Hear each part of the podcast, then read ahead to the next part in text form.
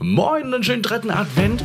Ich bin Chris Acker, Sammy Split und aus Köln freue ich mich wieder, dass er zugeschaltet hat. Der Louis, auch bekannt als also known as 5 Fünf unterstrich Sprechwunsch. Ja, ja. Wie geht's dir? Ähm, Soweit, so gut. Ja, du siehst sehr erholt aus. Du siehst so aus, als ob du schon lange nicht mehr im Rettungsdienst gefahren Ja, das, also das ist tatsächlich ja leider auch die Wahrheit. Aber es äh, hat auch bald ein Ende, diese schöne Zeit in Anführungsstrichen.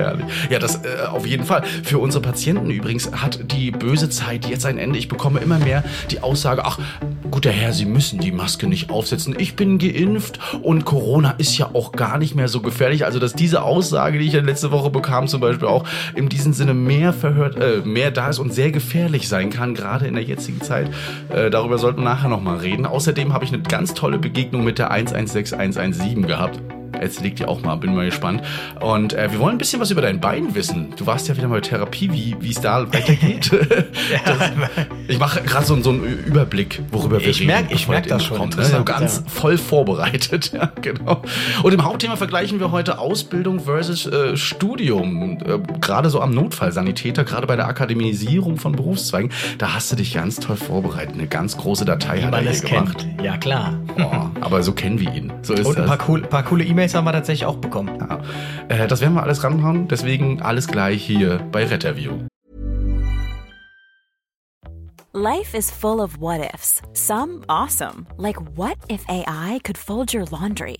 And some, well, less awesome, like what if you have unexpected medical costs?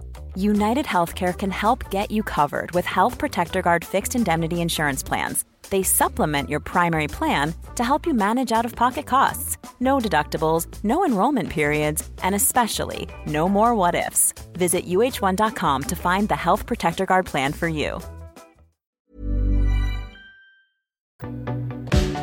Retterview. Gedanken, Wissen und Spaß aus dem Pflasterlaster. Mit 5 Sprechwunsch und Sammy Splint. Oh, es wird kalt langsam draußen. Also minus 4 Grad hatten wir heute. Das Hier hält, sich, hier hält sich noch die 0-Grad-Grenze in Köln tatsächlich. Ja. Aber es ist auch schon sehr kalt, vor allem dieser kalte Wind. Das ist ja nicht zu unterschätzen. Da haben wir ja mal im Zuge, glaube ich, Wettereinflüsse drüber gesprochen. Ja. Das ist ja diese gefühlte Temperatur, ist ja meist niedriger als die tatsächliche Temperatur oder eben höher. Je nachdem, wenn der Wind weht, dann empfindet man es kälter, als es ist. Und wenn es eben der Wind steht, dann empfindet man es wärmer, als es ist. Also gefühlt sind es minus 10 Grad und äh, ich Siehste? wundere mich, ob das äh, überhaupt noch mein Scheibenwischwasser äh, auf die Scheibe kommt. Ach, das muss ich übrigens nachfüllen, merke ich gerade. Aber äh, es hat jetzt nichts zur Sache. Ähm, vor allen Dingen ist es immer schön, du ziehst dir dann ja auch immer alles an, so im RTW. Ne? Ich, ich habe ja so eine Fließjacke noch, mein, mein Poloshirt drunter und dann nochmal die große äh, PSA-Jacke, also die PSA. Äh, und dann gehst du in die Wohnung rein, erstmal so 26 Grad bei den meisten Patienten, ziehst alles erstmal wieder aus und vergisst meistens dann noch irgendein Kleidungsstück da, fährst also nochmal wieder zurück. So Also ich ziehe mich tatsächlich beim Patienten nicht aus, Ah, aber ähm, ja, der Christian, der wird auch meist gebucht dann noch für ein paar extra. Ja, ab äh, und zu gibt's ein Scheinchen in die Hose. Ja, ja. Nee, aber tatsächlich, mir geht immer dieses, mir geht das immer so auf den Keks im Nachtdienst, ja. Dann ziehst du dich komplett an, dann willst du ins Bett, dann ziehst du dich wieder komplett aus, dann musst du dich wieder komplett anziehen. Und ich komme zum Beispiel auch gar nicht mehr an den Melder dann dran, wenn ich alles anhab. Und es ist immer irgendwie ein Krampf. Sehr Ja, mach das doch mal vor, wir sind doch jetzt auch auf Video, wie, wie du das mit dem An- und Ausziehen.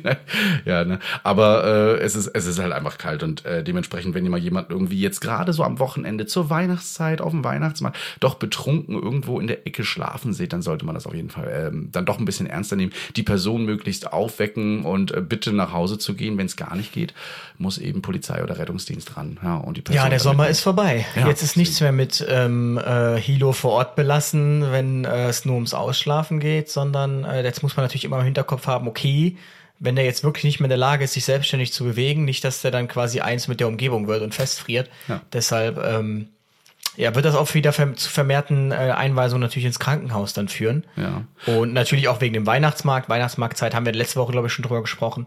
Ganz kurz. Genau. Genau, ja. Ansonsten äh, sich schön warm anziehen, ja, auch den Hals und so weiter bedecken, denn wir haben immer mehr Krankenhauseinweisungen mit schweren Atemwegserkrankungen. Äh, vielleicht doch die Überlegung, in größeren Massen dann mal wieder die Maske aufzusetzen. Jetzt nicht wegen unbedingt Corona, das vielleicht auch, aber eben auch wegen grippalen Infekt und eben unseren Atemwegsinfekten, über die wir letztens ja schon geredet haben. Ja, und ähm, da sind die Krankenhäuser deutlich belastet. Bei uns zum Beispiel auch im Landkreis und so weiter melden immer mehr Krankenhäuser ab, weil sie einfach nicht mehr können, so dass wir sehen, wie die Landkreis-RTWs mittlerweile alle zu uns in die Stadt kommen und irgendwann ist das Limit aber hier in Rostock auch erreicht. Also und das wahrscheinlich auch bei euch in anderen Städten. Dementsprechend bitte äh, versucht euch da möglichst zu schützen, möglichst auch schon rechtzeitig etwas zu tun, wenn ihr merkt, da ist was im Anflug. Ähm, man kann den Hausarzt auch mal anrufen, mal nachfragen, was man machen kann. Ein Rezept ausstellen, Mama, Papa äh, oder Frau, Mann ähm, in die Apotheke schicken, ja und äh, nicht immer die Krankenhäuser damit belasten, denn Notaufnahmen Maßnahmen sind für Notfälle da. Ja, so sieht es aus. Aber äh, ich meine, diese Diskussion, äh, die, die führen wir ja auch schon sehr, sehr lange. Ich glaube schon seit Anfang an. ähm, es gibt ein kleines Update und zwar äh, gab es jetzt eine ganz große Pressekonferenz seitens der Johanniter. Oh, und zwar ja. lag jetzt oder liegt jetzt das Gutachten vor zum Thema äh, rechte Retter das ja nun mal äh, sehr viele beschäftigt hat, auch in den sozialen Medien. Und da wurde ja ein Gutachten erstellt. Und ich sag immer, äh, oder was heißt, ich sag immer, ein Dozent sagte mal zu uns im ersten Semester, trauen Sie niemals einer Studienarbeit, die in Word Calibri angefertigt wurde. Aber ähm, also mehr sage ich Apple jetzt. User Calibri ist die Standardschrift von Microsoft äh, ja, Word. Richtig. Und es ist also, also tatsächlich so. Also wenn man so so ganz schlechte Studienarbeiten, die sind, da macht man sich gar keine Mühe, irgendwie mal die Schriftart vernünftig und so weiter. Naja, äh, dazu kann ich jetzt natürlich noch nichts sagen. Ab dem ersten ersten ähm, werde ich da auf jeden Fall mal was zu sagen, weil ich persönlich, meiner Meinung nach, ähm, ja. Das müssen wir, äh, glaube ich, nochmal ganz deutlich sagen, denn es hören ja auch immer einige zu. Und ähm, alles, was wir hier sagen, unsere Meinung, unsere Gedanken und nicht die unserer Arbeitgeber, ja, das, äh, glaube ich, muss man Ja, natürlich, ganz, aber du bist, da, du bist natürlich. Zur Treue gegenüber deinem Arbeitgeber Absolut. verpflichtet, Absolut. solange du äh, für ihn beschäftigt bist. Aber ähm, ja, wie gesagt, da reden wir dann an geeigneter Stelle zu. Ist so ein ja, es hat zu sehr viel Aufruhr geführt, sagen wir es mal so. Mhm. Und ähm, da gab es auch einen äh, Bericht in der WDR Lokalzeit, die haben dann auch mal so ein, zwei Seitenhiebe ausgepackt, da war ich dann auch sehr verwundert drüber. Mhm. Ähm, ja, man darf gespannt sein, wo das hingeht. Ähm, wie gesagt, da reden wir am am 1.1. oder ab dem 1.1. können wir darüber sprechen. Apropos, da müssen wir und, auch nochmal drüber reden, so über Weihnachten und Silvester. Wie sieht's denn da aus mit Retterview überhaupt? Das äh, fragt euch wahrscheinlich auch, wahrscheinlich wollt ihr auch zu den Weihnachtsfeierzeiten mehr Retterview hören, aber auch wir müssen sagen, es wird äh, ein bisschen schwierig für uns, gerade für mich. Du bist ja noch so ein bisschen in Schonfrist, was Rettungsdienst angeht. Kannst auch eigentlich eine Folge alleine machen. Nein, aber okay. äh, wir haben uns so, so ein bisschen dazu entschlossen, ähm, Retterview doch mal eine Pause machen zu lassen über Weihnachten und Neujahr ja, äh, erstens, weil wir im Rettungsdienst oder ich im Rettungsdienst arbeiten muss, du ja dann auch wieder ab 1.1. Auch äh, sehr spannend, wie das dann wird. Da kannst du ja schon mal beim berichten danach. Ne? Mhm. Und äh, wir sammeln für euch natürlich viel Themen. Das heißt, es gibt viel zu erzählen danach. Also macht euch gespannt auf jeden Fall dann auf die Folgen. Ich muss mal gucken, wann die letzte Folge ist. Das mache ich im Laufe der Sendung. Und am Ende ähm, dieser Folge sage ich euch dann Bescheid, wann die ja, letzte genau. Sendung dieses Jahr sein wird. Ich wollte gerade sagen, das würde mich dann auch interessieren. Ich, ich sag's dir dann auch, aber du. Ja, sag's mir dann auch am genau. besten. Ja. Ansonsten haben wir vom ähm, Chris eine coole Nachricht bekommen mhm. oder eine Mail, sagen wir es mal so, eine, eine, sehr lange Mail. Und der Chris ist aus ähm, der Schweiz. Der Schweiz. Und dort ein, ähm, also er war im Rettungsdienst Deutschland Rettungsassistent und ist seit zehn Jahren jetzt in der Schweiz Rettungssanitäter. Und ähm, ich weiß, ich glaube, da gibt es ja diesen Diplom-Rettungssanitäter oder so, ne? Deshalb mhm. ist das da, glaube ich, auch die höchste Stufe. Und er hat quasi so mal so in elf Punkten aufgezählt, was die Schweiz von Deutschland unterscheidet. Und ähm, sehr, sehr ausführlich, muss man ja sagen. Also vielen Dank ja, für diese lange Mail, für die Mühe vor allen Dingen. Genau, er sagte, es sind so, also natürlich hat man doch steigende Einsatzzahlen, aber es gibt so feine Unterschiede, welche das Arbeiten deutlich angenehmer machen. Ähm, übrigens, die äh, Schutz und Rettung Zürich ist ja Schweiz. Ähm, das sind auch die, die Rescue Track mit der Coverage Map im Einsatz haben. Die mhm, haben mal genau. so ein genau. ganz cooles Leitstellenvideo rausgehauen, das ist echt cool. Und er sagt, also der größte Unterschied liegt im Bereich der Kompetenzen.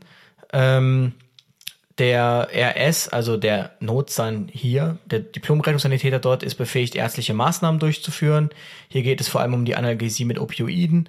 Ähm, in der Schweiz ist das natürlich auch regional unterschiedlich, aber überge äh, weitgehend ähnlich. Und ähm, Er sagte, Deutschland wahrscheinlich noch fünf Jahre, bis das vergleichbar ist mit Schweizer Verhältnissen. Es gibt keine Hiox in dieser Form in der Schweiz und es vermisst sie auch keiner. Das hat er so ähm, geschrieben. Hat er so geschrieben. Das muss man ja mal sagen dazu, ja. Natürlich leisten Hilfsorganisationen in Deutschland einen elementaren Beitrag zur Aufrechterhaltung der öffentlichen Sicherheit, aber ich finde es durchaus problematisch, wenn Hiox ihren Leistungsauftrag zum Großteil mit ehrenamtlichen Mitarbeitern oder studentischen Aushilfen füllen, gebe ich ihm recht. Natürlich als studentische Aushilfe. Natürlich ist es ehrenhaft, wenn sich Menschen in ihrer Freizeit der öffentlichen Sicherheit in den Dienst stellen, jedoch würde würden diese sich bestimmt nicht wehren, wenn sie ordnungsgemäß bezahlt werden. Die Qualität würde darunter bestimmt zuletzt leiden. Mhm. Und er sagt, er sieht es äußerst genau, äußerst kritisch, wenn Feuerwehren den Rettungsdienst leisten. Feuerwehren sollen die Aufgaben ihrer Kernkompetenz erfüllen. Brandmeister und Co. sollen aus seiner Sicht nicht auf einem RTW eingesetzt werden. Nicht, weil sie das nicht können, sondern weil es einfach nicht ihre Aufgabe ist. In der Schweiz stellt seines Wissens keine Feuerwehr den Rettungsdienst. Als Beispiel kann man hier Schutz und Rettung Zürich ähm, heranziehen oder Schutz und Rettung Bern. Diese Organisationen stellen Feuerwehr und Rettungsdienst und diese Geschäftsbereiche sind voneinander getrennt. Siehe Wiener Berufsrettung ja. mhm. und Wiener Berufsfeuerwehr. Ja, Punkt 4. In der Schweiz wird der Rettungsdienst entweder von kantonalen, städtischen, privaten oder spitalgebundenen Rettungsdiensten geleistet. Spital sind die Krankenhausgebundenen. Und dadurch ist er aus seiner Sicht deutlich flexibler, der Rettungsdienst kosteneffektiver als ein Rettungsdienst, welcher von einer HIOC gestellt wird. Und während er in Deutschland sehr oft das Gefühl hatte, dass es sehr stark um Standesdün Standesdenken, Standesdünkel geht, fühlt man sich als Rettungsdienstmitarbeiter in der Schweiz als gleichwertig gegenüber den Personal in der ZNA, Zentralen Notaufnahme. Man bekommt seltener das Gefühl, dass der Arzt einen von oben herab behandelt. Die ZNA ist oftmals überrascht, wenn der Rettungsdienst keine erweiterten Maßnahmen ergriffen hat und beispielsweise keinen IV-Zugang geschaffen hat. Hm. Und Willst du mal mit Punkt 6 weitermachen? Ich mach mal weiter, genau. Er sagt, in der Schweiz, da gibt es eben den äh, Interverband für Rettungswesen, den IVR. Da werden, äh, werden in vielen Kantonen eben die Rettungsdienste durch äh, Betriebsgenehmigung an den Verband anerkannt oder verteilt. Der IVR legt die Mindeststandards eben auch für das Qualitätsmanagement fest und äh, andere Sachen. Und die Zertifizierung muss eben alle vier bis fünf Jahre erneuert werden, so man, äh, sodass man eben eine gleichbleibende oder auch gesteigerte Qualität sicherstellt. Und äh, auf Punkt 7 sagt er eben auch noch, es gibt in der Schweiz einen identischen Trend hin zu Bagatelleinsätzen, also die haben auch die gleichen Probleme, ähnlich wie in Deutschland. Jedoch werden in den meisten Regionen eben Rechnungen für die Einsätze an den Patienten gerichtet. Und äh, dieser kann eben bei den Rechnungen das Ganze bei den Krankenkassen einreichen und bekommt einen Betrag erstattet. Das muss aber nicht mehr der ganze sein. Bedenkt man eben, dass es äh, ein Standardeinsatz hier so ungefähr 1200 Schweizer Franken kostet. Ich glaube, das sind sogar fast 1200 Euro. Äh, mhm. Fast eins zu eins äh, kostet, sehe ich hier ein geringes Risiko für ungerechtfertigte Einsätze. Also damit kostet es fast dreimal so viel wie RTW in Köln. Das will schon einiges heißen. Krass, oder? Ja, aber da sollte man sich das Ganze dann doch schon überlegen. Vor allen Dingen finde ich es gut, auch wenn man es dann bei der Krankenkasse einreicht, einreicht und dann ähm, vielleicht auch voll erstattet bekommt. Man hat erstmal diese Rechnung vor der Nase. Diese Rechnung, ne? Und man sieht diese Kosten. Das ist vielen nicht bewusst.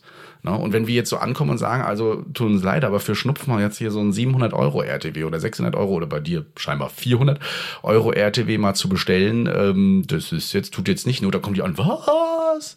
Ja, na, herzlich willkommen. Äh, ja, ich finde tatsächlich auch, dass Notfallrettung in Deutschland viel zu billig ist. Und das stammt aus meiner Sicht noch aus Zeiten, hm. wo du einen RTW aufgemacht hast und da nur ein äh, AED hing. Ja. Diese Zeiten gab es. Mir hat mein ärztlicher Leiter gesagt, ich sage jetzt nicht aus welchem Rettungsdienstbereich, als er angefangen hat, war das so.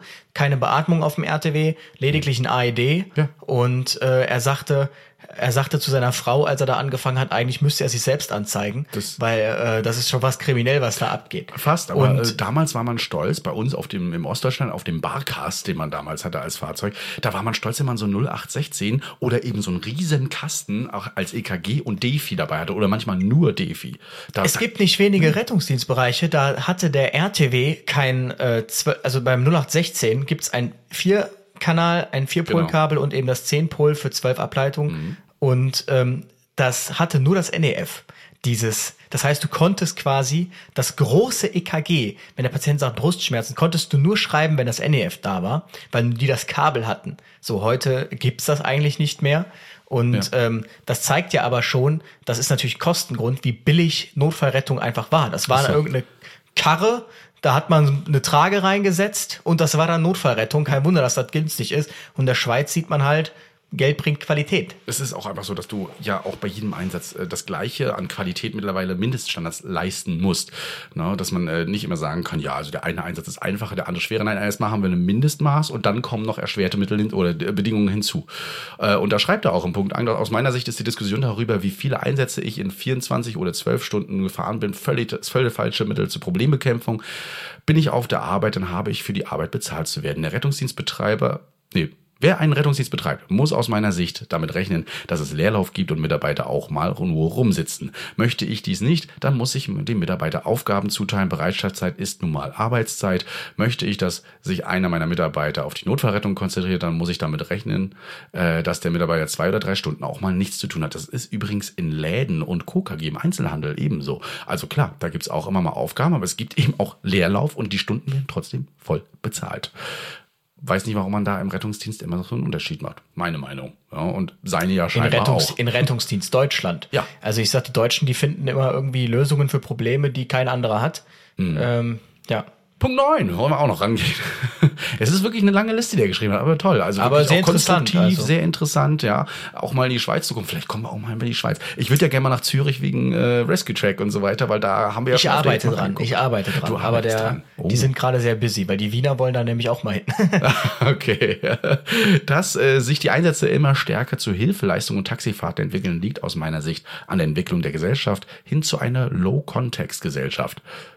Ähm, während man früher an die Intelligenz der, oder an die Intelligenz des Mensch, Mitmenschen glaubte oder diese voraussetzte, geht man nun immer stärker den amerikanischen Weg und setzt voraus, dass der Anwender oder Mitbürger ein vermindertes logisches Denkvermögen besitzt, in Anführungsstrichen. Also ich, ja, also ich würde auch, ich habe da auch letztens noch mal kurz drüber nachgedacht mm. und dachte mir, vielleicht ist doch einfach das Problem der Großstadt, dass es so viele Menschen gibt, so so nach dem Motto, ich muss mich ja eigentlich mit gedanklich mit nichts auseinandersetzen und äh, so Denkprozesse und so weiter, äh, das schafft ja auch Vernetzung im Gehirn. Und wenn ich aber über nichts nachdenke, dann habe ich auch keine Vernetzung. Und wenn ich Probleme nie ja. selber löse, weil ich überhaupt nicht unter Zugzwang bin, das zu tun. Also ich kann mich auch einfach zehn Minuten draußen hinsetzen, irgendwann wird irgendein RTW da stehen und der wird mein Problem lösen. Ähm, geh mal nur auf halt TikTok und gib mal, ich glaube, Cell fünf Broadcast oder sonst was. Ja, fünf Sprechwunsch kannst du auch eingeben. ne, aber Cell Broadcast oder Alarm oder sowas, Warnmeldung ist, glaube ich, Hashtag Warnmeldung.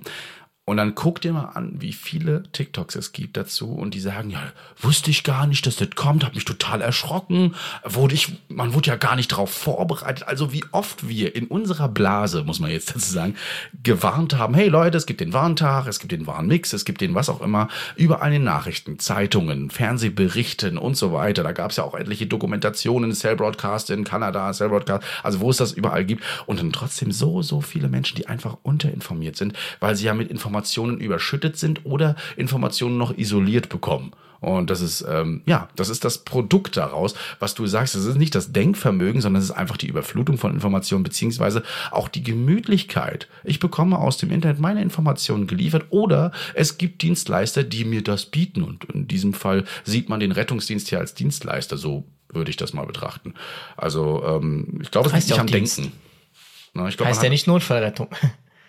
Ebenso seht er den Föderalismus als großen Stolperstein im Bereich der Gefahrenabwehr und der öffentlichen Sicherheit. Jedes Land kann, seine eigenes, kann sein eigenes Süppchen kochen und Standards mhm. haben, ist sehr schwer sich zu etablieren. Das äh, verhält ja auch schon die Bertelsmann-Studie fest. Zwar ist dies in der Schweiz auch so, aber der Austausch unter den einzelnen Rettungsdiensten ist wesentlich dynamischer. Und zu elf, abschließend, zu seiner Zeit im Deutschen Rettungsdienst war es häufig so, dass die Wachen hauptamtlich von vielen allein alteingesessenen Rettungsdiensten besetzt wurden. Personalfluktuation war höchstens durch Zivis, studentische Aushilfen, äh, geringfügig Beschäftigte möglich und diese hatten nichts zu sagen. In der Schweiz ist der Personalwechsel wesentlich größer. Natürlich ist es erstrebenswert, wenn Mitarbeiter lange in einem Betrieb beschäftigt sind und Handlungsabläufe kennen. Jedoch ist es nur erstrebenswert, wenn diese sich auch für Neuerungen öffnen und nicht nach dem Motto verfahren, das haben wir schon immer so gemacht und das werden wir auch weiterhin so machen. Hier sind Chefs und Mitarbeiter gefragt, ein Klima zu schaffen, in welchem Neuerungen willkommen sind und auch zeitnah umgesetzt werden können. Das ist jedoch nur möglich, wenn kein administrativer Wasserkopf getragen werden muss. Daher sieht er es als unbedingt notwendig an, wenn der Rettungsdienst in Deutschland stärker durch private Unternehmen geleistet wird. Und da sind wir dann nämlich beim Punkt, hm. die kommen ja langsam und ich sage, Ich kann das absolut befürworten, weil ich nehme sehr viele, ich sage nicht welche, aber sehr viele Hilfsorganisationen, Stressabbau, erstmal ein Zoll studieren, äh, sehr viele Hilfsorganisationen als ähm, Einfach so ein Gaffer sehr, und äh, genau, Haare aus. sehr verfahren war oder sehr zu sehr mit sich selbst beschäftigt, sehr kompliziert auch von den ganzen Strukturen und wie so eine wie eine Behörde einfach. Und da sage ich halt, ähm, da finde ich es dann gut, wenn äh, die Privaten kommen und einfach mal zeigen, man kann es auch anders machen, weil das wird mittelfristig muss ich dann natürlich auch die HIOC fragen, okay, was machen wir eigentlich falsch, was die machen. Ja, ähm, ganz klar, äh, sehe ich bei uns auch so, vor allen Dingen auch teilweise, wie andere darüber reden dann, ja, wenn du etwas besser machst und so weiter und dann kannst du sagen, ja, guck mal hier und deren RTWs und die haben immer das Neueste vom Neuesten und so, die können sich das leisten. Ja, sie können sich's leisten. Warum denn Kommunen nicht, die eigentlich viel besser bestückt sein sollten mit Geldern und äh, allem anderen, aber Okay. Äh, Finde ich schade. Über das Thema Generationenkonflikt übrigens haben wir auch schon in einer der unserer ersten Folgen mal geredet da. Ne? Also wie du dich gefühlt hast damals, wie ich mich gefühlt habe. Und auch bei uns, ähm, finde ich, ist gerade eine große Fluktuation, beziehungsweise wir haben auch viele diese, diese Aushilfskräfte, SFN-Kräfte bei uns, die immer wieder mal auftauchen und die werden natürlich auch immer jünger. Und da kam so einer unserer Ältesten unserer Wache, äh, kam dann an, Mensch, Christian, die werden alle so jung und die sind alle so motiviert und oh, ob ich das kann. Ich so, na, hattest du jetzt ein Problem damit, dass der jetzt dass du dich vielleicht mit dem Patienten unterhalten hast und er nebenbei Blutdruck gemessen hat, ein EKG. Nee, das fand ich eigentlich auch gar nicht so schlecht. Und wir hatten auch einen tollen Austausch und da hat er auch Sachen gesagt, über die habe ich noch gar nicht nachgedacht und hätte ich nicht gedacht. Hat mir eigentlich gefallen. Ah, ja. Aber man muss sich eben dafür öffnen und das fällt vielen schwer. Ja, viele kommen ja immer gleich mit dieser Vorbeurteilung, Vorbeurteilung, Vorverurteilung ran und sagen, ah, die jungen Leute und alles Rettungsrambos und so. Ja klar, die sind motiviert. Waren wir alle mal, sind wir alle. Äh, aber irgendwann artet es eben in so einer Art Gemütlichkeit aus, die man dann nur schwer wieder ablegen möchte im Rettungsdienst. Und das äh, sollte man sich aber zu Herzen nehmen. Auf jeden Fall. Dann, also erstmal danke, äh, Chris, für die äh, Mail. Genau, Status ich, 8 ähm, hat er geschrieben, heißt er. Ja, ja, der, ich, ich, ich wollte gerade sagen, also der hat auch TikTok, glaube ich, und ähm, ah. ähm, hat, also den hast du bestimmt auch schon mal gesehen, wenn man in dieser Bubble ist. Ähm, dann können wir den ja mal anpeilen, eigentlich für eine gemeinsame Folge. Und ansonsten sehr interessant, der Timo hat geschrieben zum Thema Dienstplangestaltung. Hi Luis, ähm, könntest du mir mal die Studien zukommen lassen? Denn ähm, man wird in dem Betrieb, geht man dieses Thema gerade an. Das geht zwar da nicht um Rettungsdienst, sondern um ÖPNV. Ja. Aber ähm, scheinbar hat man das jetzt getriggert oder haben wir durch unseren Podcast das getriggert. Ich kann jetzt nicht sagen wo, aber eine Verkehrsgesellschaft darf sich bald über eine Wunschdienstplanung freuen. Oh. Gern geschehen an der Stelle. Ja, sehr gerne. Ähm, Ach, er hat es auch nur an Louis at Retterview Ich habe gesehen, du hast es gar nicht gesehen, okay? So, jetzt habe ich Er hat es nur an Louis at Retterview geschickt. 8 habe ich jetzt gerade nur gefunden. Ah ja. Hm. Doch, doch, ja, habe ich schon mal genau. gesehen, aber ich habe ihn noch nicht jetzt, jetzt Folge hier. 18 Jahre Blaulicht-Taxi. Und dann der Felix, ähm, sehr interessant, hat uns direkt hier mal in, wahrscheinlich in so einem, wie viel Uhr hat er das geschickt? Um 12.39 Uhr, wahrscheinlich so Tagdienst, völlig frustriert, hat er uns dann einen Screenshot geschickt von äh, dem Bettennachweis. Alles rot, nichts hat offen. Ähm, und dann sagte er, hallo zusammen, danke für den Podcast. Er ist Krankenpfleger und er arbeitet an einer Uniklinik internistischer Notaufnahme. Zurzeit brennt an jedem Tag die Hütte. Und letzte Woche war tatsächlich der Fall, dass alle Kliniken in der Umgebung, drei Stadtgebiete plus Landkreise, Stufe 2 abgemeldet waren, da die Kapazität vollends ausgeschöpft waren. Was passiert dann? Fragt er, ist die Rettung bzw. die Versorgung durch euch überhaupt noch gewährleistet? Wenn ein Rettungsmittel über eine Stunde unterwegs ist, um ein freies Krankenhaus anzufahren, fehlt dieses Rettungsmittel vor Ort, ein ewiger Rattenschwanz. Die Anzahl der Patienten steigt stetig, aber leider auch die Anzahl der Bagatellen in den Notaufnahmen. Bauchschmerzen seit drei Wochen müssen noch nicht wirklich am Sonntag versorgt werden. Fahrradsmangel und die Hilflosigkeit der Menschen triggert die Situation noch mehr wann passiert denn etwas in der Politik? Erst wenn die letzte Pflegekraft und der letzte Notfallsanitäter oder erst das Handtuch schmeißt, ich bin echt verzweifelt und überlegt, ob er selbst aus dem Beruf geht. Nach zwölf ähm, Jahren. ja, Felix. Übrigens, ne? Also zwölf Jahre macht er das schon. Wir hoffen natürlich erstmal, dass das nicht der Fall ist. Ich würde dir tatsächlich dann einfach empfehlen, mal aus der Uni wegzugehen, weil die Uni ist natürlich so, das ist ja das Problem der Uniklinik, die können ja alles und ähm, insbesondere, wenn du den Nachteil hast, es gibt äh, äh, zum Beispiel Aachen als Uniklinik, das ist das größte zusammenhängende Universitätsklinikum in Europa, weil sonst sind Unis ja immer so verteilt. Keine Ahnung, ähm, da die Kinderklinik ist hier und da ist dies und da ist wirklich, du hast eine Notaufnahme und da ist alles. Und ähm, also gerade da kannst du dir natürlich vorstellen, da geht halt da hast du wahrscheinlich keine Stunde, wo nicht 50 Patienten kommen. Und ähm, Maximalversorger eben, ja. Naja. Richtig. Hm. Deshalb, also wir im Rettungsdienst, wir spüren das natürlich auch. Die Versorgung ist gewährleistet, ähm, zumindest bis zu dem Punkt, wo wir eintreffen, den Patienten versorgen. Und ähm, ich ähm, kann jetzt nicht sagen, ob den Patienten das wirklich also das kann, also insbesondere beim Schlaganfall zum Beispiel, wenn die Uni wirklich sagt, wir können noch nicht mal ein Neuro aufnehmen und man muss dann eine Stunde fahren, dann entsteht da tatsächlich ein direkter Schaden draus und ein Nachteil dem Patienten. Man kann da noch versuchen, irgendwie über Hubschrauber oder so, wenn es gegebenenfalls schneller ist. Ähm, aber da kann man sich eigentlich sicher sein, wenn alles abgemeldet ist, fliegt der auch. Und, Wenn man denn eine ähm, Bettenabfrage überhaupt macht, ne? Es gibt ja so ähm, Kreise, da wird ja noch nicht mal nachgefragt, ob irgendwas frei ist oder ob es überhaupt geht. Ja, oder es heißt, du rufst an, genau, äh, wir seid offen und dann, ah ja, wir wollten gerade uns abmelden. Naja, ähm. naja, naja, ganz grausam.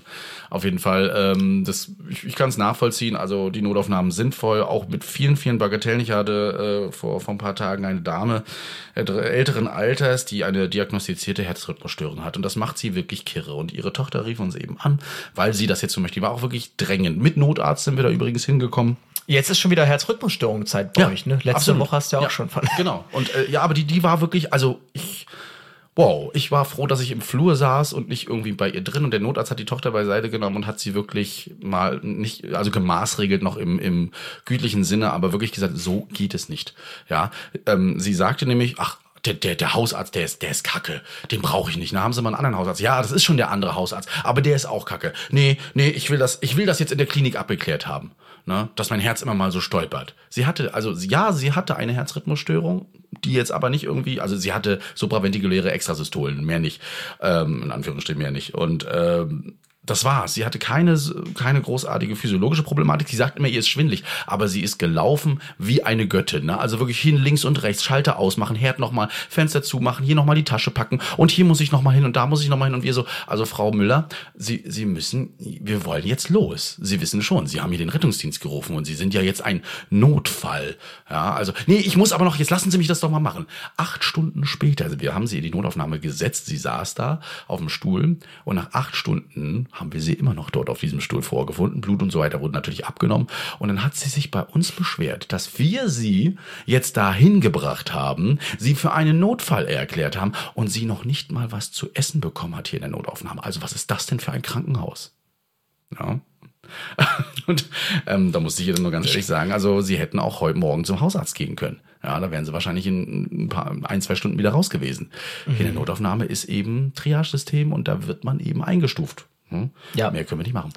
Das mehr kann man nicht machen. Also, ja, ja das ist, äh, man kann sich da, glaube ich, jahrelang drüber ich ärgern. Auch, ja. Äh, ich habe letztens nochmal eine sehr interessante Geschichte gedacht. Da wurden wir alarmiert zu einer äh, Baustelle als äh, Sturz. War ein ganz chirurgisch eins, also es ist nicht mehr chirurgisch eins, war gestürzte Person, das ist auch schon Jahre her. Ähm, und äh, das war relativ lustig, mhm. Äh, wie die Leute auf dem Bau so ticken. Wir kommen da an, ähm, riesige Baugrube, da wurde was ausgekellert, ne, riesige Baugrube und dann ist äh, da so ein ähm, Holzzaun drum gespannt worden. So. und äh, genau an der Stelle, da ging es aber voll tief runter, einfach so senkrecht eine Leiter runter. Also niemals wurde das so abgesegnet durch die BG. Ähm, und ähm, da war tatsächlich eine Öffnung, das haben die scheinbar immer so gemacht, da ist der Typ einfach runtergefallen und lag dann da. Hm. So, bis wir dann da unten waren, also äh, es war schon echt gefährlich, wir zwei Kollegen und ich, wir waren zu dritt, sind dann tatsächlich die Treppe runter, der äh, Prakti ist oben geblieben. Und trotzdem runter. Und ah, ja. Hm. wir sind da, ja, wir mussten ja zum Patienten, der lag da ja, hm. hat sich nicht mehr bewegt. Und es war tatsächlich, der ist wirklich sturzgrößer äh, drei Meter, also Polytrauma und ähm, wir den dann versorgt und dann gemerkt, okay, wir müssen nachbestellen.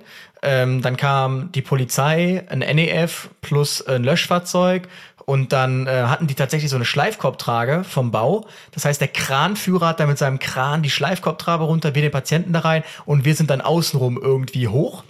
Und ähm, dann fragt die Polizei mich, ja, aber wie, wie ist das denn jetzt passiert?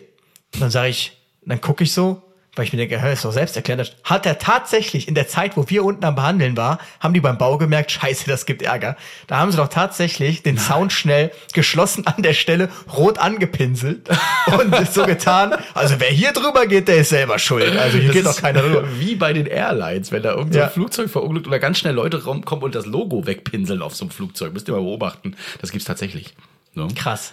Ja. ja, genau so war das. Schnell die Baustelle so geändert, dass alles wieder konform war. Der war selber schuld. Ja.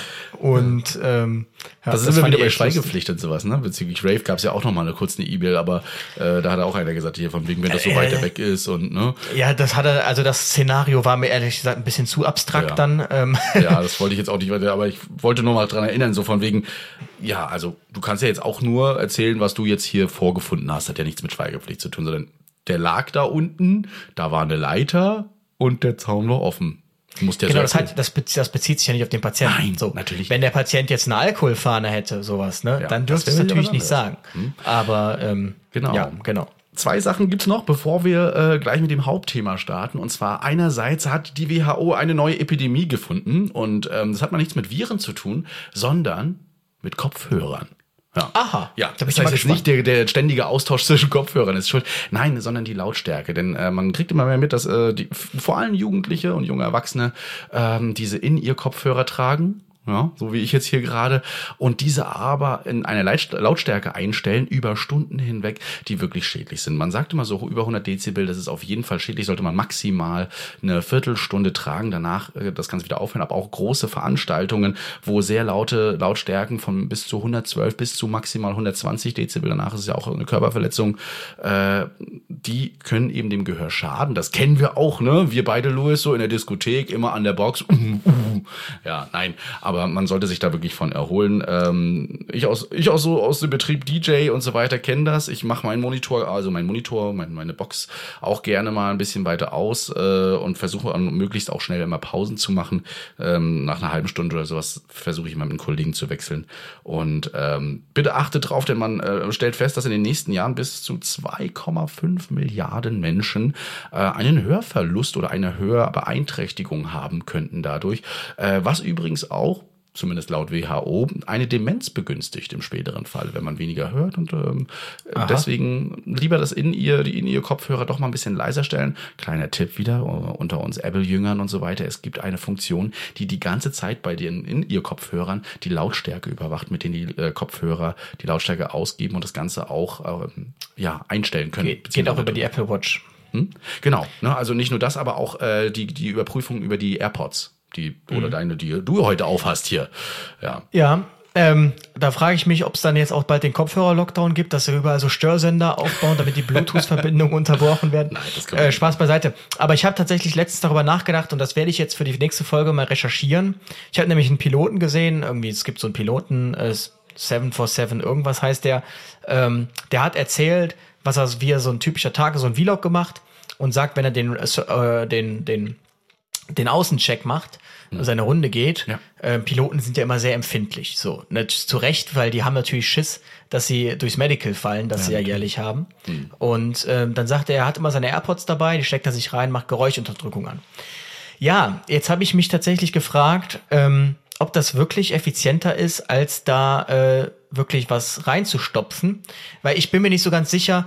Ähm, ist das, also der Schalldruck müsste ja da entscheidend sein. Mhm. Hält das wirklich dieses Noise Cancelling den Schalldruck ja. auf oder erweckt ja. es nur den Eindruck, als würdest du das nicht. Also das wollte ich hm. tatsächlich mal nach, nachschauen. Du meinst äh, bezüglich, äh, dass, dass, dass er zwei Frequenzen sendet, quasi, die sich gegenseitig dann aufheben. Das ist ja Noise Cancelling. Genau, eigentlich. das eine ist ja hm. das, was ich höre und das ja. andere ist ja, was physikalisch trotzdem ankommt. Ja, aber trotzdem, und das würde mich interessieren. Der Druck oder die Wellen werden dadurch ja beschnitten und äh, heben sich ja gegenseitig auf. Würde ich aber trotzdem auch mal nachgucken. Ich würde mich damit nicht ganz ins Feuer legen. Jetzt werden wir den ein oder anderen Akustiker bestimmt bei uns in dem Publikum haben. Die werden sich dazu dann bestimmt melden. Aber ähm, das soll aktiv aktiv helfen. Was ich spannend finde, du musst nicht mal das Noise Cancelling anmachen, bei den neuen zumindest.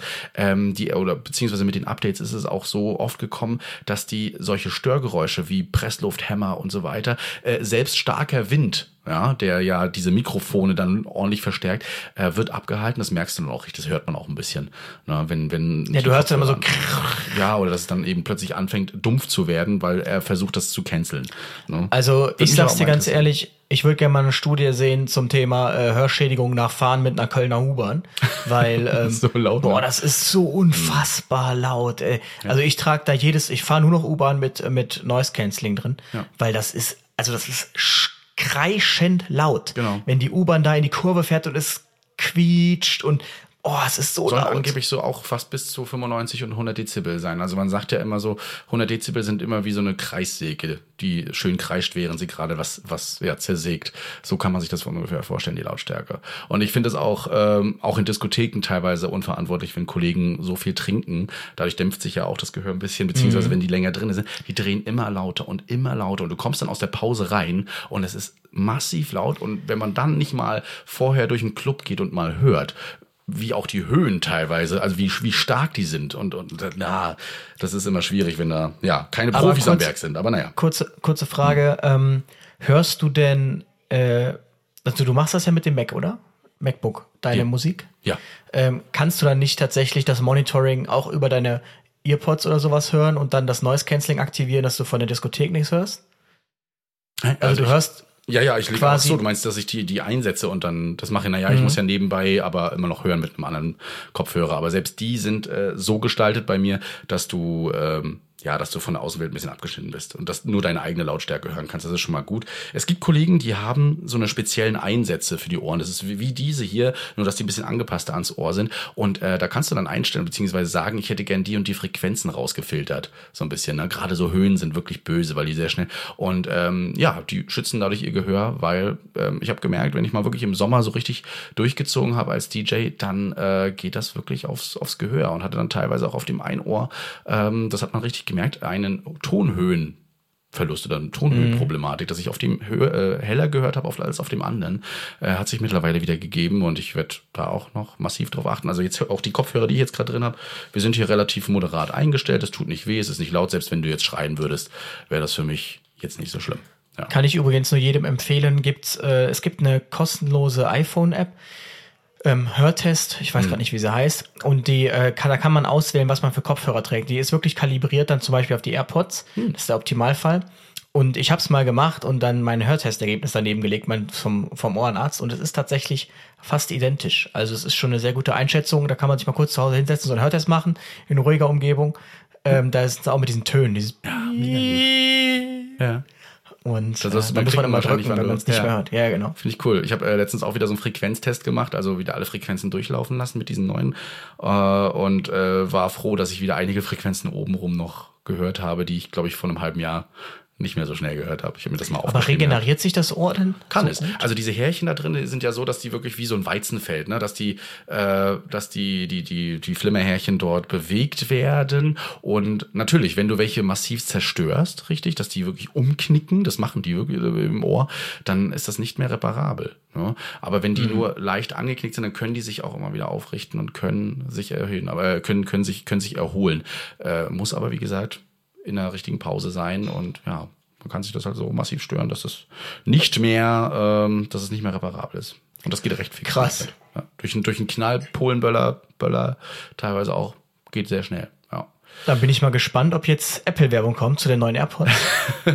Bestimmt wieder. Mal gucken. Weil wir Aber- haben ja schon wieder die Hälfte. Ja, da haben wir schon wieder die Hälfte. Ähm, gut, dann werden wir uns gleich wieder hören hier in der Werbung und bis gleich. Hey, it's Ryan Reynolds, and I'm here with Keith, co star of my upcoming film, If, only in theaters, May 17th. Do you want to tell people the big news? All right, I'll do it. Sign up now and you'll get unlimited for $15 a month in six months of Paramount Plus Essential Plan on us. Mintmobile.com slash switch. Upfront payment of $45 equivalent to $15 per month. Unlimited over 40 gigabytes per month. Face lower speeds. Videos at 480p. Active Mint customers by 531.24 get six months of Paramount Plus Essential Plan. Auto renews after six months. Offer ends May 31st, 2024. Separate Paramount Plus registration required. Terms and conditions apply if rated PG. Da sind wir wieder. Vielleicht gab es Werbung, vielleicht auch nicht. Ich weiß es nicht. Letztes Mal gab es keine. Nee, aber manchmal ist es so. Ähm, naja.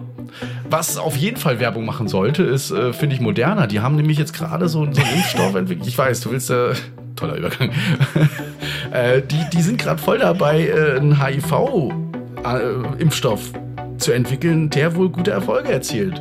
Freut mich. Unbezahlte Werbung. Ja, unbezahlte Werbung, nein. Aber Und, und sie, sie arbeiten auch an einem HPV-Impfstoff. ja, deswegen. Äh, nicht HPV, ah, Epstein-Barr, EBV. Äh, zu 97 Prozent nämlich der Probanden wurden Antikörper entwickelt, als sie diese Impfung bekommen haben. Und das Problem ist ja beim HIV-Virus, das mutiert sehr häufig. Also diese Oberfläche, die, die, die verändert sich immer wieder, sodass irgendwelche Wirkstoffe nicht schnell andocken können. Dadurch gibt es ja so viele Subtypen von HIV. Und dieser Impfstoff soll es wohl geschafft haben, viele dieser Subtypen abzudecken und Antikörper hervorzurufen, die eben diese veränderte Oberfläche annehmen können und sich da andocken können und das Virus unschädlich machen. Also toi toi toi, nach 40 Jahren Forschung, dass das dann hoffentlich mal klappt und der mRNA-Impfstoff äh, da gute Erfolge erzielt. Also man äh, muss sich immer fragen, wofür waren Dinge gut? Mhm. Und vielleicht war tatsächlich äh, für dann diese, da ist ja so viel Geld reingespült worden, ja. plötzlich in die Impfstoffentwicklung, dass man sagen könnte, die Corona-Pandemie war dafür gut, weil wir jetzt so viel Benefit durch diese mRNA-Technologie haben. Ähm, ja, das kann man vielleicht schon festhalten. Ja, auf jeden Fall. Wir wollen heute auf ein Thema eingehen und äh, was wir in Folge 3 quasi schon mal angesprochen haben, nämlich die Ausbildung Notfallsanitäter beziehungsweise jetzt hier die Akademisierung von Berufszweigen jetzt gerade in der im Gesundheitswesen äh, und da hatte Luis sich ganz ganz doll mit beschäftigt, hat wieder ein ganz tolles äh, Skript hier geschrieben. Bin sehr gespannt, was du uns so zu erzählen hast. Gerade so wieder was so Notfallsanitäter Ausbildung versus Studium angeht. Das ist ja ein äh, allgemeines Thema, was jetzt gerade sehr sehr oft angesprochen wird und äh, sehr diskutiert wird, ob es denn besser ist, nicht lieber zu studieren? anstatt die ja, also, Ausbildung zu machen. Genau, auf das Thema kam ich auch, weil sich das explizit jemand gewünscht hat. Über Instagram hat er mir geschrieben, ob man das Problem zum Beispiel mit den Kompetenzen nicht lösen könnte, indem man das Berufsbild akademisiert. Mhm. Und das ist ja etwas, das äh, wird ja immer häufiger diskutiert. So das Berufsbild Notfalltäter ist ja jetzt wie alt? Acht Jahre, man will schon wieder äh, zu, ist jetzt akademisieren. Und ich habe heute tatsächlich prompt ähm, eine Werbetafel gesehen vom Bundesgesundheitsministerium für ähm, Studium in der Pflege.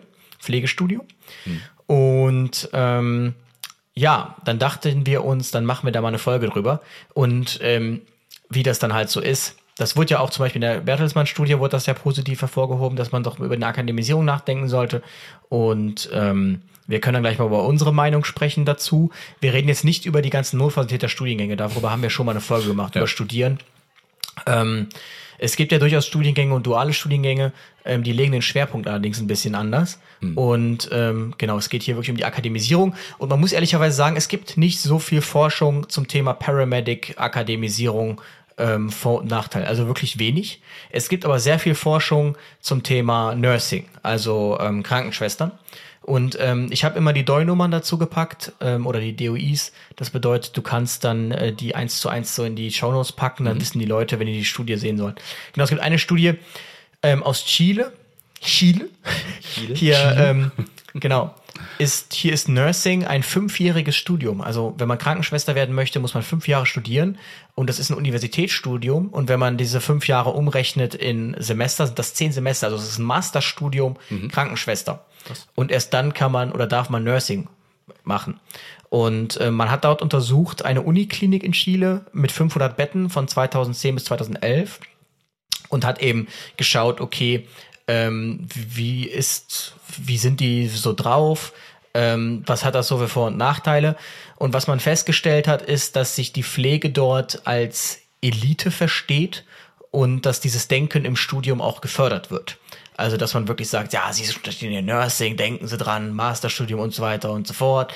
Und ähm, man hat festgestellt, dass ähm, es so eine antagonistische Schichtung gab zwischen der Universitätspflege und der Hilfspflege. Hm. Also es gibt ja sowas wie Hilfspflege, ich denke mal, es ist sowas wie im MFA gegebenenfalls, ja.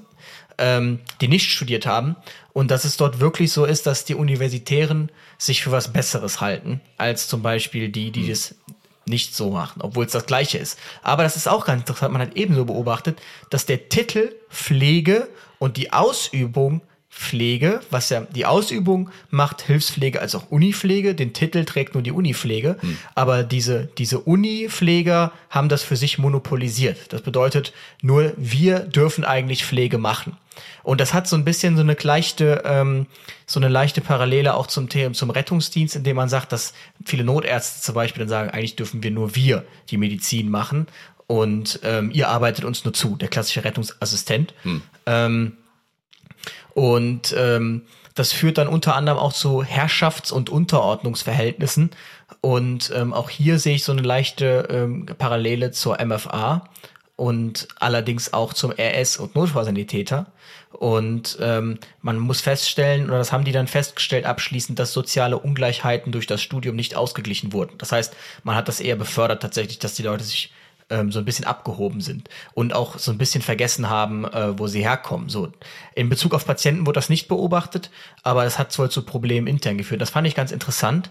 Ähm, weil ich glaube, das ist, also das ist nicht mal ein Problem der Akademisierung. Natürlich ist ein Masterstudium schon krass.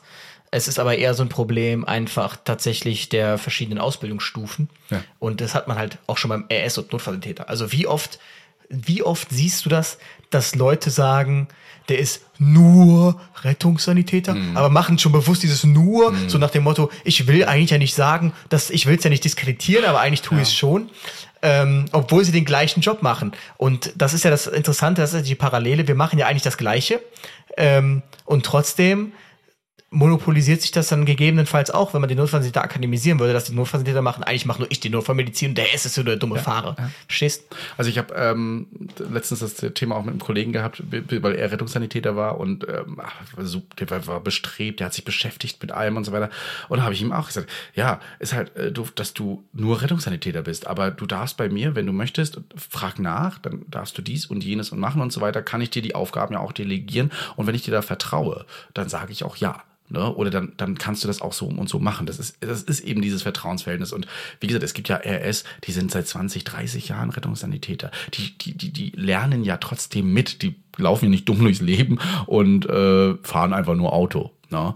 Ähm, dem will ich da teilweise mehr zutrauen als mir dann vielleicht auch. Also auch manche Entscheidungsfindungen. Ich habe auch ein, zwei Kollegen, drei Kollegen, Rettungssanitäter, ähm, die bei der Entscheidungsfindung gerne auch mal gegenstimmen dürfen oder sagen können, also nee, sehe ich nicht so. Christian, hast du das und das schon mal gedacht? Und dann denkst du, ja, ja, stimmt, ja, okay, danke. Habe ich nicht gesehen. Na, also das ist das eine, aber wir müssen immer noch sehen, wer rechtlich und auch kompetenzmäßig nachher die Verantwortung hat. Und das ist dann eben hier bei uns jetzt der NFS oder eben die Unipflege in der Pflege. Ja, oder dann eben Masterstudiengang. Ja. Auch da würde ich tatsächlich dann auch mal gern wieder so einen Präzedenzfall sehen, wo hm. es dann weil ich halt der Meinung bin, also dass der RS kann sich nicht nur immer mit seiner Doofheit in Anführungsstrichen rausreden, ja. ähm, sondern man muss ja schon irgendwie sagen, okay, aber Sie sind jetzt auch schon zehn Jahre dabei, glauben Sie denn, werden Sie nicht zum Schluss kommen, dass das falsch ist, was der gegenüber tut? Also zumindest ist das mein Anspruch. Bis zu einem ähm, gewissen Maß auf jeden Fall auch, denn er ist ja ein erwachsener Mensch, ne, der ja. ebenfalls ein Urteilsvermögen hat und nicht einfach nur so, ja, genau. unkompetent durchs Leben kann, laufen kann. Ja, und ähm, ja, das ist schon interessant. Wobei es gibt ja auch diese einen, diese Kollegen, die etwas älteren meistens, die sich einfach direkt an Steuer klemmen, so nach dem Motto, keine Lust. Dann sage ich immer, krieg ich dann auch dein Gehalt für heute, weil ich mache deinen Job. Dann äh, gucken die immer so. Aber ähm, ist ja so, eigentlich so, ja, wenn man den ja, stimmt. Wenn man Weil du auch nur Rettungssanitäter Richtig, bist. genau. Ich bin ja nur Rettungssanitäter. Ich, ich kann das doch eigentlich alles gar nicht. So, und dann ist es wieder was anderes. Ja, äh, äh, äh. So, deshalb, ähm, ja, ich sage immer, wenn wir uns abwechseln, können wir gerne machen. Aber jetzt hier so Einsatzpicking, so die Hilo kannst du machen und den Rest mache ich, das habe ich keine Lust drauf, dann fahre ich den ganzen Tag. Punkt. Genau. ähm, Bekommst du eigentlich den NFS-Balls auch äh, pro Honorem oder per Honorem? Ritterschlag. ja, genau. ähm, tatsächlich, ähm, ist es aber, äh, gibt es eine Studie, die aus Israel ähm, zu den Paramedics, das ist auf Interviewbasis gewesen und dort hat man eben gesagt oder festgestellt von vielerlei, vielerlei Seiten, dass der Paramedic-Beruf sich zu einem neuen Praxisfeld ähm, entwickelt und ähm, dass man deshalb die Akademisierung dort diskutiert, um eben den Beruf mhm. an das neue berufliche Feld anzupassen. Ähm, damit meint man aber nicht mal, ähm, die Kompetenzen irgendwie auszuweiten, sondern eher, dass man den noch weiter schult, zum Beispiel dann, so sehe ich das auf Thema Allgemeinmedizin etc. Also man merkt, da kommen viele Einsätze dazu, die jetzt klassischerweise nicht ähm, zum Unfallwagen gehören. Ja. Und ähm, jetzt versucht man den darauf zu spezialisieren. In diese Richtung geht ja zum Beispiel auch schon der Gemeindenotsan. Mhm. Es gibt den Physician Assistant, glaube ich, heißt er. Ähm, auch noch nicht so weit verbreitet. Aber die Frage ist natürlich, ähm, Genau, also alle denken ja quasi, wenn wir studieren, dann dürfen wir mehr. Mhm. Aber so wie ich das jetzt hm. dann zum Beispiel jetzt in dieser Studie des Israel auch so ein bisschen herauslese, ist es eher so, man studiert, um mehr zu können, mhm. aber nicht das Kernfeld Notfallmedizin mehr zu können, sondern viel mehr abdecken zu können. Ja. Zum Beispiel eben dann, dann auch Allgemeinmedizin. Und das ist etwas, da muss man sich schon so ein bisschen drauf, ähm, drauf einlassen. Oder gewisse Themen einfach mehr zu festigen. Wir haben also drei Jahre sind immer noch nicht viel für die Kompetenz, die wir da teilweise lernen. Das ist ja Anatomie, Physiologie, Chemie, physikalische Sachen, dann die ganzen Griffe, viele, viele, viele Praktika, die dazwischen noch kommen, wo du auch wo ich finde, es noch keinen richtigen Standard gibt, so für wie, wie so ein Praktikum abzulaufen hat. Vor allem bei der Klinik, denke ich mal, aber auch im Rettungsdienst äh, erlebe ich es immer wieder, dass es einige nach gut Dünken machen in der Praxisanleitung und dabei vielleicht vergessen, dass sie das machen. Deswegen finde ich es schon gut, wenn sie so eine Praktikumspläne haben, wo drinnen steht, was denn gelehrt werden sollte. Ähm, die Frage ist immer nur, wie es gemacht werden sollte. Also auch dahin gehen. Und im Studium befässt du dich ja eben, gerade wenn du jetzt hier, nehmen wir mal jetzt das, äh, das Nursing-Studium, zehn Semester, da kannst du dich auch mit gewissen Themen, gerade so Medizin Medikamente und ähm, die, die, die ganzen chemischen Prozesse im Körper weitaus mehr beschäftigen. EKG, auch ein Riesenfeld, wo viele, viele im Rettungsdienst noch Probleme haben, ein EKG zu lesen, ja, wie sie dabei vorgehen, weil das immer nur ganz kurz gemacht wird. Da sehen wir ein paar Kurven, da sehen wir den Cabera-Kreis, ähm, dann können wir noch mal ein, ein, zwei Linien, die, die lesen wir noch mal kurz aus oder messen sie noch mal aus mit Zentimeter, mit einem EKG-Lineal. Das war's. Ne? Mhm. Und ähm, was ein AV-Block äh, zwei Mobits ist, pff, ja, keine Ahnung, da war irgendeins unregelmäßig und regelmäßig und irgendwas war mit äh, der P-Welle und PQ. Also das sind alles so Beispiele, wo ich sage, äh, da würde sich ein Studium dann doch eher eignen. Das spricht Wobei ich mir jetzt natürlich dafür. auch bei zehn Semestern denke, okay, da kannst du doch gleich Medizin studieren. Ja, aber ja, ähm, das stimmt schon. zehn Semester sind schon ein bisschen heftig. Ist, genau. Aber ähm, es gab auch eine Studie, das wird veröffentlicht in der Notfall- und Rettungsmedizin, was mich ein bisschen gewundert hat, weil ich es jetzt ehrlich gesagt, also mit nur sieben Notfallsanitätern, die befragt wurden, jetzt wenig äh, mhm. äh, repräsentativ fand. Dort wurde die Akademisierung befürwortet grundsätzlich. Und dann gibt es eine Studie aus der, ein Studium aus der Sch eine Studie aus der Schweiz zum Thema Akademisierung von Physio, der Physiotherapieausbildung. Und das ist eine Querschnittstudie und hier wurden so Gruppen gebildet zwischen ähm, nicht, äh, also das ist wohl erst vor ein paar Jahren umgestellt worden, ähm, zwischen Leuten, die das noch als Ausbildung gemacht haben und zwischen mhm. denen, die studiert haben. Und die Praxisanleiter, die befragt wurden, sagten, sie sehen jetzt keine Unterschiede zwischen studiertem Physio und nicht studiertem Physio. Und ähm, was aber festgestellt wurde in dieser Querschnittstudie ist, dass die Bachelorstudierenden über eine mehrheitlich gut ausgeprägte berufliche Handlungskompetenz mit Akzentierung auf das Verständnis von Wissenschaftlichkeit in der Physiotherapie verfügen. Mhm. Und ähm, Deshalb eine besondere Aufmerksamkeit gilt zukünftig der Kompetenzentwicklung in der Befundaufnahme und im Clinical Reasoning. Und das ist auch etwas, was ähm, der Herr, jetzt wie heißt er denn? Ah, der Gordon Heringshausen mhm. von der Akron Hochschule ähm, gesagt hat. Und das, was auch die Bertelsmann-Studie sagt, ähm, die haben dazu in der Rettungsdienst von September 2019 was geschrieben. Ähm, und zwar geht es bei der Akademisierung, soll es darum gehen, dass man die eigenen Maßnahmen wissenschaftlich validiert und auch hinterfragt und dass man einfach so lernt, so ein bisschen wissenschaftlicher zu arbeiten. Und ähm, ein Problem, was aber auch ganz klar beschrieben wurde, ist, was passiert dann mit dem Rettungssanitäter, weil das ist ja eine unfassbare Gap, die man dann ja, schafft. Und die ärztliche Leiter, da wurde auch ein erster Leiter befragt, der sagt ganz klar, es geht aber nicht darum, den Notarzt zu ersetzen. Mhm. Ähm, eher soll es so punktuell die Notarztproblematik, wenn es einen Mangel gibt, so ein bisschen lösen. Ich habe aber mal jetzt so dann festgestellt, okay, wenn wir jetzt hier wirklich einen Bachelorstudiengang ähm, Notfallnäher machen, dann ähm, reden wir halt auch von entsprechender Eingruppierung in A10 mhm. zum Beispiel. Wenn du jetzt Beamter wirst mit einem Bachelorstudium, steigst du mit A10 ein. Das sind 3.329 Euro. Wenn du Beamter bist, 2,7 netto. Ich weiß jetzt nicht. Mehr, ne? Also. Beim, beim Master dann noch mehr, genau. Ja. Und den musst du ja auch anbieten. Und da musst du auch einen Doktor anbieten, wenn du Master anbietest und Bachelor. So. Und ähm, die Akademisierung soll aber auch dazu beitragen, dass man so eine Rettungsdienstwissenschaft aufbaut, also da viel mehr forscht. Und ähm, letztlich aber fraglich ist, ob der Gesetzgeber wirklich mehr Handlungsspielraum einräumt. Also das, was man sich so am meisten davon verspricht. Und dann gibt's noch eine Studie zum Abschluss, bevor wir dann über unsere persönliche Sicht reden, die halt festgehalten hat, in den nordischen Ländern hat man sich auf ein gemeinsames Curriculum geeinigt und das zu einem akademischen Berufsbild gemacht als Bachelor. Und das würde man sich tatsächlich auch europaweit so wünschen, ja. dass es wenigstens ein Bachelorstudium ist. Ja, hm. was äh, hält man jetzt selbst davon? Also ich sag halt, die Einsätze bleiben die gleichen. Ähm, egal wie sehr man äh, den weiterentwickelt. Und wir werden ja mit dem Notfallsanitäter auch niemals diese Einsätze, diese ähm, Sachen, wenn wir zum Beispiel ein Medikament gegeben haben, dann zu Hause lassen können. Das bleibt einfach nicht aus, denn ein Arzt muss dann immer noch mal drauf gucken und das wird sich äh, gesetzlich auch dann nicht ändern. Ja. Also egal, ob du jetzt den Notfallsanitäter studiert hast oder nicht, allerdings äh, für die für die Wissenschaft, für gerade für diese akademische äh, Sache, für die Forschung, aber auch für das Hinterfragen ist ein, Stu- kann man natürlich sagen, dass ein Studium optimal ist. Ob es jetzt auf der Straße unbedingt erforderlich ist, dafür zu studieren, ja, oder ähm, nicht, nicht nochmal irgendwie ein Fortbildungsjahr ranhin oder eben eine Optimierung der Ausbildung anzustreben. Das würde ich mal in Frage Also stellen. ja. Angenommen, du machst den Bachelor, ähm, dann eröffnen sich dir ja schon direkt so ganz andere Berufszweige, weil du hast einen Bachelorabschluss und dann machst du noch einen Master oder dann vielleicht sogar noch einen Doktor, weil du es so cool findest. Da denke ich mir, kann der Rettungsdienst das überhaupt befriedigen? Also dieses hohe akademische Level. Und äh, sind auch wenn Notarzt dazu kommt, nicht viel zu viele Akademiker dann an der Einsatzstelle. Und ähm, Fangen sie dann an, so zu diskutieren. Also, ne, ich sehe das anders. ja, ich bin aber hier Akademiker, aber also ich bin aber hier kurz mal. Ich würde das kurz mal aufzeichnen, anhand so einer äh, gauschen Genau. Ja.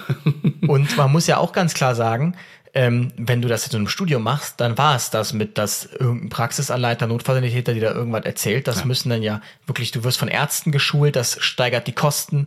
Ähm, das, da müssen Uniprofessoren sein. Ähm, und es ist zum Beispiel nicht möglich, Medizin über den zweiten Bildungsweg zu studieren. Das bedeutet, das ist immer eine universitäre Geschichte und Medizin. Würde man also jetzt sagen, wir machen nur Notfallmedizin als eigenes Studium, greifen uns das aus der Medizin raus, dann muss das auch entsprechend ähm, auf Unilevel geschehen. Woher kriegt man die Leute? Ähm, also da ergeben sich nicht wenige Fragen und es gibt da schon ein duales Studium zum Notfalltäter, das dauert 4,5 Jahre. Und da ist es tatsächlich so, dass der Fokus eher so auf sozialen Aspekten liegt und wie gesagt auf der Wissenschaftlichkeit und ähm, gar nicht so auf dem medizinischen.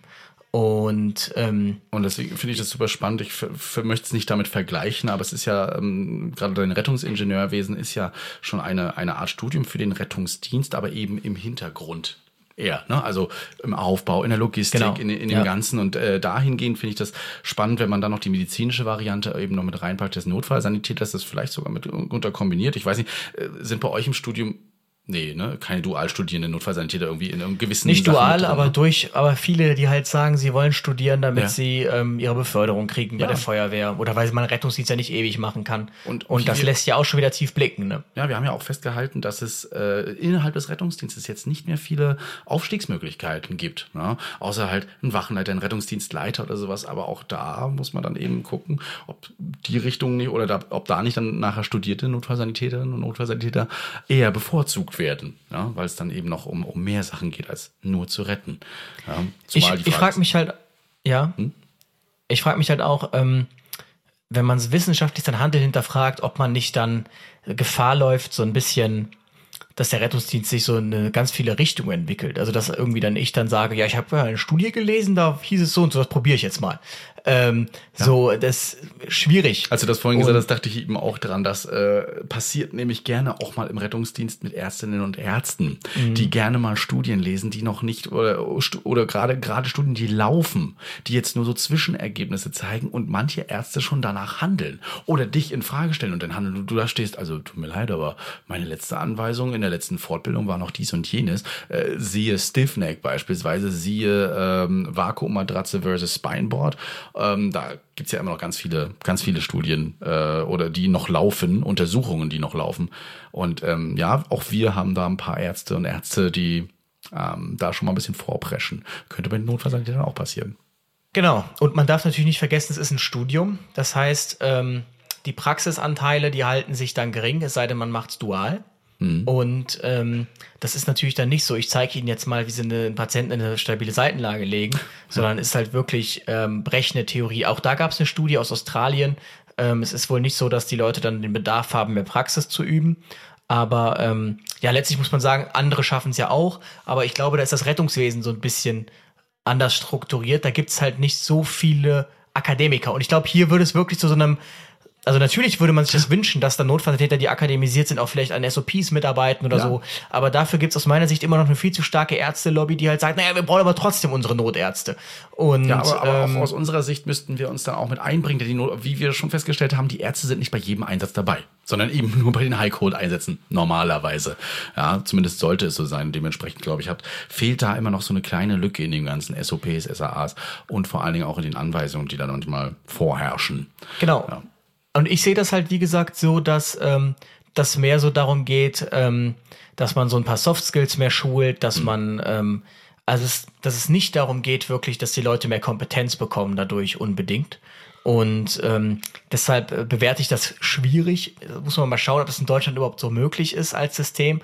Ähm, ich frage mich halt auch, laufen dann vielleicht nicht viele Akademisierte weg, weil sie sagen, ach, jetzt bin ich Bachelor, jetzt mache ich noch den Master, ich habe keinen Bock mehr auf Rettungsdienst, so nach dem Motto.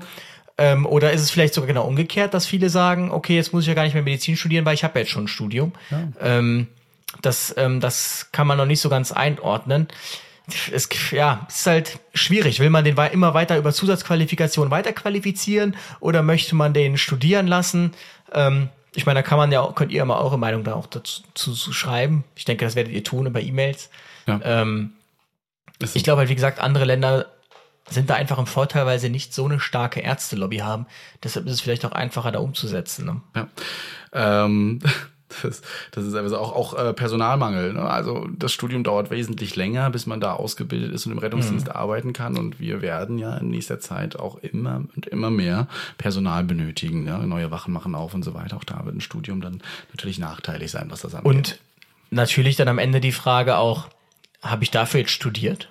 Äh, so, ja, ne? ja, genau. Ja, also ja. Ähm, dafür soll ich jetzt, wofür soll ich jetzt hier mein wissenschaftliches Handeln hinterfragen bei Hilo kennen wir schon, äh, an Einsatzstelle sowieso. So. Also, ähm, ja. ja, aber es ist ja so, ne? Also, äh, ja, und man verschließt natürlich direkt, das muss man, das muss man auch mal auf dem Schirm haben, wenn man jetzt das so hersagt, was macht man mit den Berufsfeuerwehren? Hm. Also wenn man die alle zum Notstand studieren lässt, dann sind das alles gehobene glaube, das kann sich eine Berufsfeuerwehr gar nicht nein, leisten. Nein, nein. Ähm, und ähm, Machtgerangel auch noch. Da. Oh. Naja. Das äh, muss, ja genau, ja. das muss man dann komplett ausschleichen. Also es ist ähm, schwierig, schwierig, schwierig. Ja, vor allen Dingen, äh, weißt du, was noch schwierig ist? Ihr werdet unseren Podcast nicht auf YouTube sehen. Oh, Ach, du hast nicht auf Aufnahme gedrückt? Ich habe nicht auf Aufnahme gedrückt. Krass, stimmt. Also die Audio haben wir aufgenommen, aber ich habe nicht auf Ton, wir haben nicht mal auf den Countdown gewartet. Wir waren, wir waren so heiß auf diese Folge. Ei, ei, ei, also ähm, tut uns wirklich leid, aber ich habe nicht drauf. Ich dachte gerade so, irgendwas fehlt hier heute. Ja, scheiße. Naja, egal. Äh, dann gibt's uns heute mal nur zu hören. Ist ja auch mal gut, äh, einfach mal nebenbei wieder ein bisschen spazieren gehen draußen. Da habe ich mich hier extra ja. voll ja, zurecht gemacht. Und, und, oh, und habe immer versucht, in die Kamera zu gucken, obwohl mein Laptop hier unten liegt. Äh, mit, mit dir drauf. Und ja, jetzt muss ich mich ja gar nicht mehr anstrengen. Jetzt kann ich auch im Auge öfter mal reiben, weil irgendwie tränt das hier die ganze Zeit. Braucht man ein Taschentuch, egal. Solange du nicht zu viel schniefst, ne? Ja, genau, ne?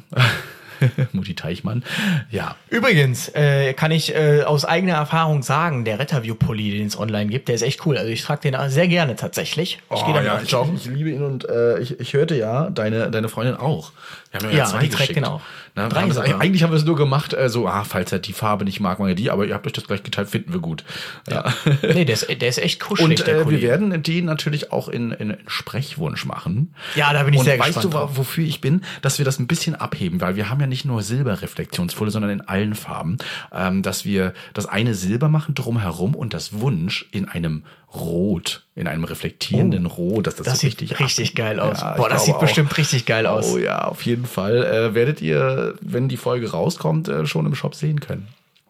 Ah, boah, da bin ja, ich auch gespannt. Genau. Kriege ich dann auch ein Paket? Kriegst du natürlich auch ein Paket und ja. äh, einige haben sich schon gefreut, denn es gab ja diese tolle Retterview-Tasse. Ich habe sie jetzt gerade nicht hier, was es da gab mit unseren Unterschriften. Und äh, ich hatte einen ganz herzlichen Anruf von der Mutti bekommen. War heute am, am alles druckbar Telefon dran äh, mit mit telefonieren und äh, sie sagte ja und ganz großes Lob übrigens an die beiden. Schicken Sie das mal raus. Also das ist auch einer der Podcasts, den erlaube ich wirklich meiner Tochter und sie werden es nicht glauben. Das können Sie den beiden ruhig mal sagen. Ähm, und meine Tochter hat sich jetzt, äh, die wollte erst was ganz anderes machen und studieren, aber die will jetzt in Rettungsdienst. Ja? Also entweder studiert sie das, was Luis haben möchte, oder aber sie macht halt äh, die Notfallsanitäterin. Und das nur irgendwie, also Das vielen, nenne ich mal Dank. Influencing. Und äh, auf jeden Fall. Und sie hat halt eben auch gesagt, dass äh, ihre Familie, also sie und ihr Mann, das mittlerweile mithören. Sie hängen ein bisschen hinterher. Ihre Tochter ist immer bei der aktuellen Folge. Ja, also äh, liebe, ich glaube, Hanna hieß sie. Hanna, genau. Liebe Hanna, danke, dass du uns hörst und ähm, ja, wir können das natürlich nur befürworten. Kommt zu uns. Kommt zu uns, aber äh, versucht die Erwartung nicht ganz so hoch zu schrauben am Anfang.